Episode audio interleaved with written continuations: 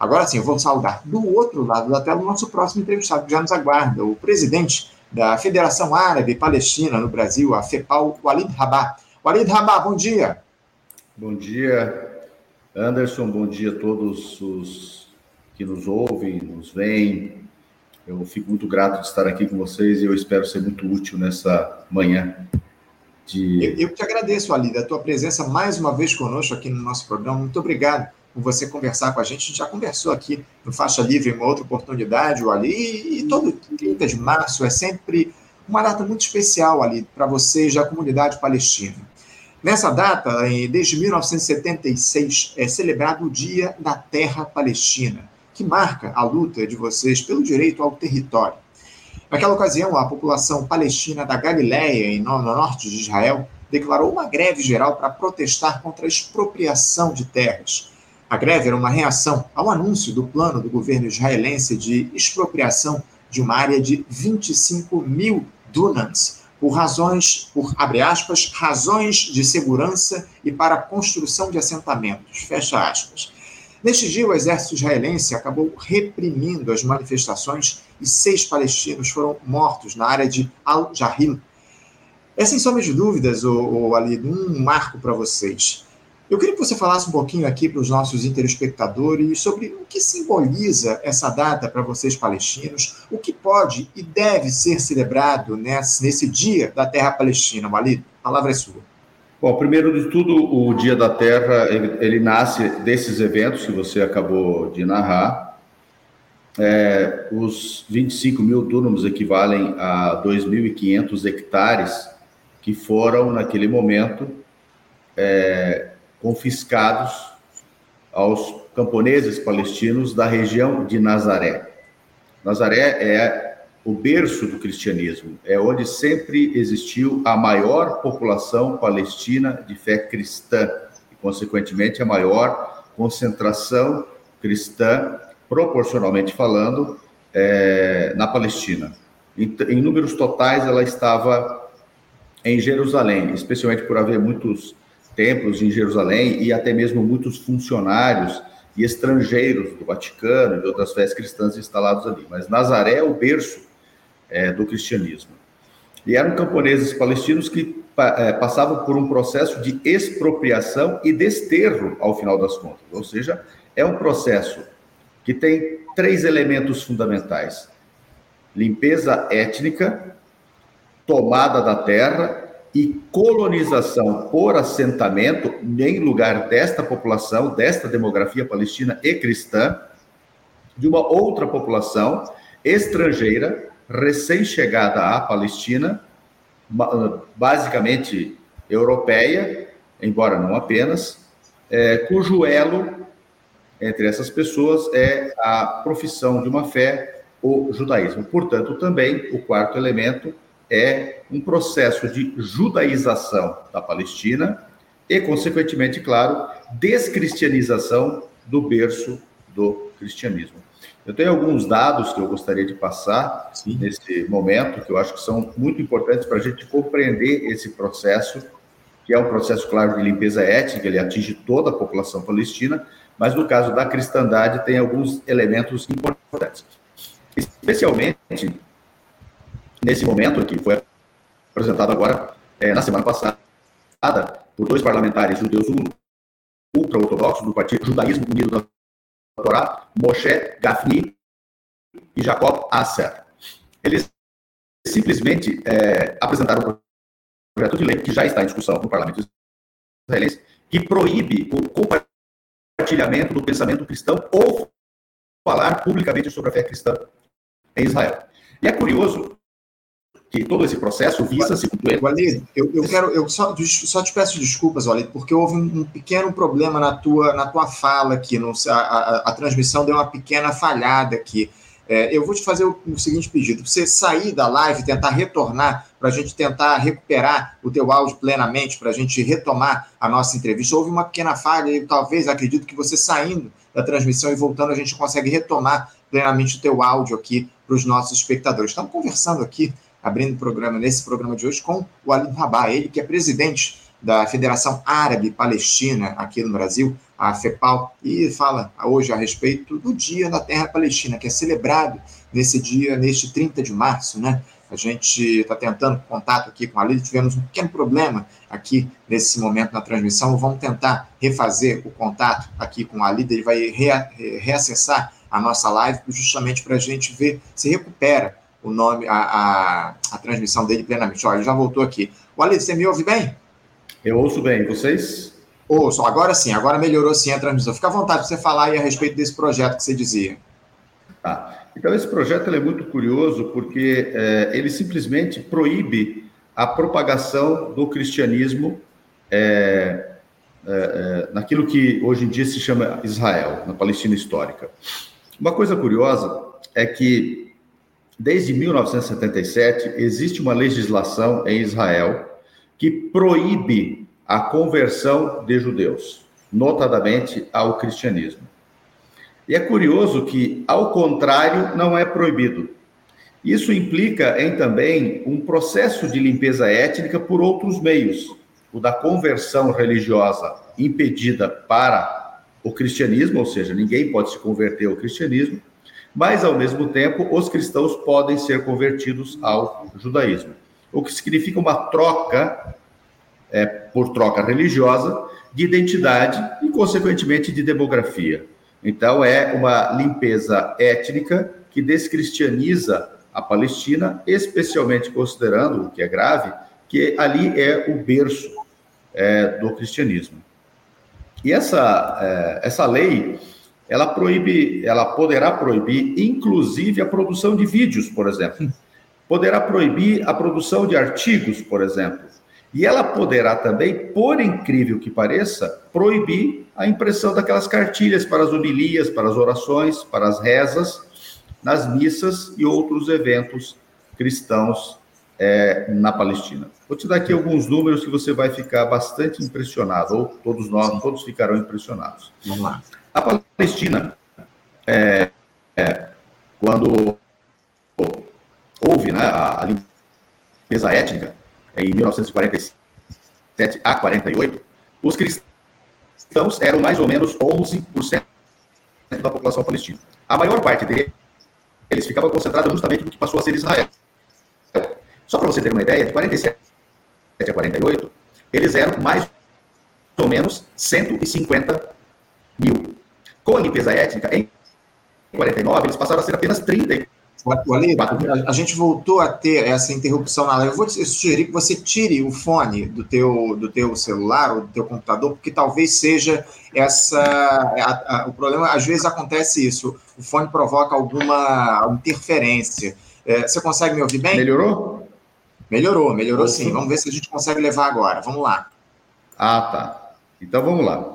Só para você ter uma ideia, nós todos temos uma ideia, entre 40, a população palestina, antes de 1947, quando começa em dezembro de 47 o processo de limpeza étnica, era mais ou menos 11% da população palestina. Ela correspondia a mais ou menos 150 mil pessoas, palestinos de fé cristã. E quase todos concentrados no que hoje é Israel. Uhum. Em 1949, após concluído o processo de limpeza étnica, eles passam a ser apenas 34 mil.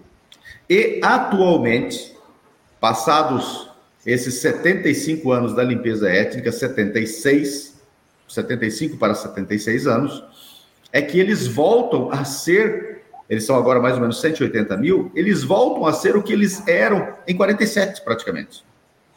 Então, há um, é, o que aconteceu em 76, na, é, na, na região de Nazaré, onde nasce Jesus, é, perdão, onde viveu Jesus, onde, onde, fica, onde estava sediada a família de Jesus, onde ele vive, portanto, é lá o berço do cristianismo. Em 76 acontece essa tomada de terra, que é basicamente de palestinos de fé cristã camponeses. Isso em 76. Em 77, surge a legislação israelense que proíbe a conversão ao cristianismo, ao mesmo tempo que não proíbe o contrário, ou seja, cristãos se converterem ao judaísmo. Então, este evento de 76, para além da grande greve que foi, e portanto foi uma greve e não qualquer reação bélica, foi uma greve de pessoas, de camponeses, reprimidos como se fosse reprimir um outro exército. Disto resultou as seis mortes, disto resultou as dezenas de feridos, muitos graves, as centenas de presos. E esse é um processo continuado. Uhum.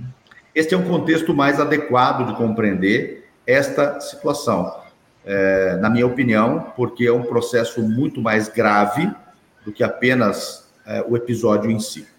Sem dúvida, Wally. Se você trouxe números aí estarrecedores para todos nós, é muito importante a gente dialogar com esses dados que você trouxe para a gente. O, Wally, recentemente, é, no final de janeiro, houve, houve ataques aí fortes das forças, houve ataques das forças de Israel é, ao território da Cisjordânia, em Jenin, que deixaram nove palestinos mortos. Menos de um mês depois, um novo ataque, agora em Nablus, matou pelo menos 11 palestinos. No ano passado, em agosto, 49 palestinos haviam sido assassinados em três dias de ataques, sendo 17 crianças. Olha, o que é que leva a tanto ódio dos israelenses contra vocês palestinos? Você consegue identificar? É um processo de limpeza étnica. Pode ter aumentado, porque tem aumentado o extremismo, um ódio também irracional. Mas uh, os acontecimentos, eles não obedecem necessariamente ao ódio irracional. Eles obedecem a um plano sistemático, que é metodicamente aplicado, porque ele foi concebido para isso, pelo menos desde 1896, com a edição do livro chamado é, o Estado Judeu, de Theodor Herz, que é o pai do sionismo, ou seja, o pai da migração euro-judaica à Palestina para ali construir um Estado exclusivamente judeu. Então, o processo é esse, ele nunca mudou. O que talvez seja novo, entre aspas, novo entre aspas, uhum. porque em 47, 48 e 49, a limpeza étnica foi realizada por estrangeiros recém-chegados na Palestina, basicamente europeus, ashkenazis. Estes promovem a limpeza étnica na Palestina. E o que, que eles eram? Eles eram recém-assentados em kibbutz, basicamente aquilo que nós chamamos hoje de assentamentos de colonos extremistas, por exemplo, na Cisjordânia.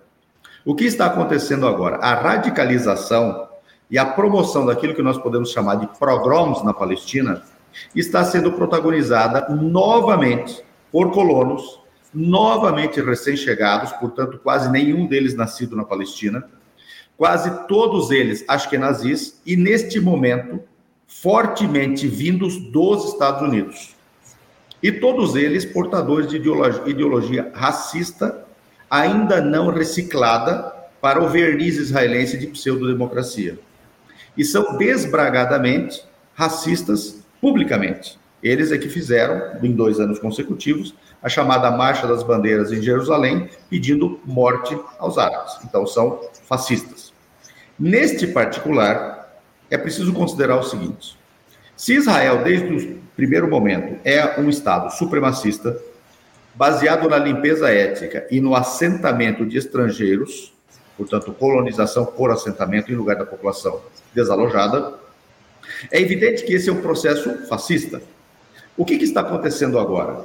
A pretexto de que o problema é a reforma judicial, capitaneada pelo Netanyahu, e que uhum. hoje Israel viveria um problema porque estaria diante do governo mais extremista da sua história. Isso não é absolutamente tão verdadeiro assim. O grande problema de Israel, ou da sua população liberal que está nas ruas contra o Netanyahu, é que agora eles precisam entender que o monstro que eles criaram, o fascismo, está começando a comer as unhas e devorar as cabeças dos, dos que os criaram. Sempre foi assim na história da humanidade não vai ser diferente com Israel. Foi assim na África do Sul, foi assim na Alemanha, foi assim na Itália. Todas as experiências extremistas, supremacistas, racistas levaram a consequências catastróficas para as suas próprias populações ou para os criadores daquilo que veio a ser um projeto fascista. Os palestinos são a bucha de canhão primeira, mas a população israelense liberal já é uma parte dessa bucha de canhão. Uhum. A ação é o extremismo Estado, o extremismo judaico que está levando a isso? Não, a limpeza étnica na Palestina, tudo o que aconteceu de crime contra a Palestina, inclusive a tomada da Cisjordânia, de Gaza, até 67 e depois até 77, foi promovido pela chamada esquerda israelense. A direita israelense, inclusive por meio do Likud, que na época não era um partido ainda, era uma coligação de forças, e que hoje passou a ser um partido, e hoje é o partido do governo, o partido do Netanyahu, só chega ao poder em 77. Então, a história é que precisa ser colocada. História e verdade não precisam ser negociadas. Por fim, a última consideração que eu faço nesse particular. O grande drama, e talvez isso me leve você me perguntar o que você perguntou, mas claro, a pergunta é necessária, é, e ela de fato são, é factual né, o que está acontecendo, é que no caso de Israel, parece que tudo começou ontem. Não existe uma história longa de um processo continuado de limpeza ética e de um experimento social genocida. Aconteceu ontem. Ah, qual é o problema? O problema é o extremismo de não sei quem. O problema é o governo do Netanyahu, que é extremista, compondo com é, é, partidos religiosos, judaicos, extremistas e, e, e, racistas. Não, não é esse o problema. Esse é o problema desse instante. Deste instante. E talvez o, o governo do Netanyahu não tenha verniz para sustentar que Israel, mesmo sendo um regime de apartheid, seria uma democracia. A África do Sul dizia a mesma coisa dela. Uhum. Ela dizia que ela era uma democracia num oceano de barbárie na África. É o que Israel diz hoje. Não é diferente. É, o, o, você falou ali a respeito dessa reforma do judiciário lá de Israel, inclusive a gente vai se aprofundar nesse tema daqui a pouquinho, numa entrevista com o professor Fernando Branco, ali da, UE, da UFRJ, que vai falar a respeito das questões internacionais aqui no nosso programa. Mas a gente citou aí o Benjamin Netanyahu, o, o primeiro-ministro de Israel, e a dele disse esse ano, numa entrevista lá à CNN, a respeito dos conflitos com a Palestina, o seguinte, que, abre aspas, quando efetivamente o conflito árabe-israelense chegar ao fim, acho que voltaremos aos palestinos e obteremos uma paz viável. Fecha aspas. Qual é a paz viável para vocês, palestinos, nos conflitos históricos com Israel, Ali? É bem simples. Bem simples mesmo. Em primeiro lugar, o retorno de todos os refugiados nos termos da Resolução 194, de 11 de dezembro de 1948. Essa resolução não é uma resolução apenas de retorno dos refugiados palestinos, ela é uma resolução que reconhece, pela primeira vez após pós-guerra, pós-segunda guerra, uma limpeza étnica. Ela reconhece que houve limpeza étnica massiva e determina que retorne e se restitua tudo a eles. Então, essa é a primeira pedra de toque. A segunda pedra de toque é o reconhecimento de um Estado palestino viável, seguro. Terceiro, o fim do regime de apartheid israelense, que é, não se realiza apenas na Cisjordânia e em Gaza, ele se realiza em toda a Palestina histórica e, notadamente, naquilo que é considerado Israel hoje em dia na comunidade internacional. Basicamente seria isso com Jerusalém, capital da Palestina, evidentemente. Acontece que Israel não quer isso. Israel insiste em não reconhecer o direito dos refugiados. Insiste na ideia de que é preciso haver maioria judaica inclusive considerando a Palestina histórica como um todo, portanto, considerando Cisjordânia e Gaza. Acontece que, para desgosto do projeto sionista colonial, hoje na Palestina histórica há 200 mil não-judeus a mais do que judeus. Eu estou usando o termo judeu porque Israel utiliza a judaidade como único elemento de nacionalidade. Uhum o único elemento que permite, portanto, ascender ao poder de Estado. As demais populações, enquanto não forem varridas integralmente da Palestina, só é dado o direito, os direitos mais ou menos civis e religiosos também, cada vez mais ou menos. Último elemento importante nessa, é, nessa ideia, além desse fracasso de ter menos judeus da Palestina histórica. O próprio Estado de Israel, a sua demografia hoje, é constituída de aproximadamente 21 a 23% de população palestina originária não judaica, basicamente, portanto, cristã e muçulmana. Foi aquela parte que não foi limpada etnicamente lá em 47 e 49. A outra parte, que pode chegar a 8%, 9%, 7% eventualmente, também é população originária palestina, porém aqueles palestinos que professavam o judaísmo. Outros 40 a 45% são árabes, de um modo geral, de fé judaica, importados para o projeto sionista após 48, porque o projeto até 48, que era de importar maciçamente euro-judeus, portanto europeus de fé judaica, para o projeto fracassou. Eles chegam apenas a 30% da população em 47 e 48 deste projeto, sendo que um terço já era uma população palestina originária de fé judaica incorporada ao projeto. Então, basicamente, hoje, Israel é um Estado de maioria árabe, porém, que adota o cristianismo, o, o, o judaísmo como o único elemento de supremacia e que dá direito à nacionalidade. No final das contas, eles conseguiram, sem querer, construir um Estado árabe de apartheid, em que árabes não judeus, judeus, promovem apartheid contra árabes não judeus. Por incrível que pareça, conseguiram construir um, uma ideia não semita, portanto, de europeus de fé judaica que nunca foram semitas, autoproclamando-se semitas, mas construíram anomalamente um Estado de maioria árabe portanto, maioria semita, em que semitas promovem apartheid contra outros semitas. Esta é a realidade de Israel. Isso pode ser esse turbilhão de fascismos de um hospício tornado Estado, ou de um Estado tornado hospício, de um projeto colonial tornado hospício, ou, enfim, esta é a realidade de Israel, e eu acho que as pessoas precisam compreender isso e parar de se orientar para entender Israel e a Palestina, ou a Palestina especialmente, a partir da propaganda israelense, a de seus aliados e parar com os mitos. Por exemplo, o mito do retorno, do êxodo, é, da, da diáspora e de retorno. C, de acordo com pesquisas genéticas ultramodernas, reconhecidas na Europa e publicadas nas melhores revistas científicas do mundo, uhum. 80% dos europeus de fé judaica são originários deste continente, do continente europeu, não há retorno. Consequentemente, não há diáspora. Consequentemente, não há semita. E ponto final. Walid, eu quero, acima de tudo, te agradecer por essa importante entrevista que você nos deu aqui nesta quinta-feira no Faixa Livre. Muito obrigado pela participação de vocês. Quero parabenizar a todos os palestinos pelo dia de hoje, pelo Dia da Terra Palestina, dia, acima de tudo, da gente lembrar da necessidade de se respeitar a existência dos palestinos, acima de tudo, e que a gente consiga ter um cenário de paz ao longo dos próximos anos. É o que a gente torce, o que a gente planta aqui a todos os dias aqui no nosso programa. Agradeço muito a tua participação conosco aqui no Faixa Livre. Muito obrigado. Mais uma vez, parabéns pelo Dia da Terra Palestina. Muito obrigado pela tua presença, Valide. Bom dia para você. Um abraço forte. Bom dia, obrigado, Anderson, obrigado por nos parabenizar. O teu carinho é muito importante para nós. Obrigado. Obrigado. Um abraço para você, Walid. Até a próxima.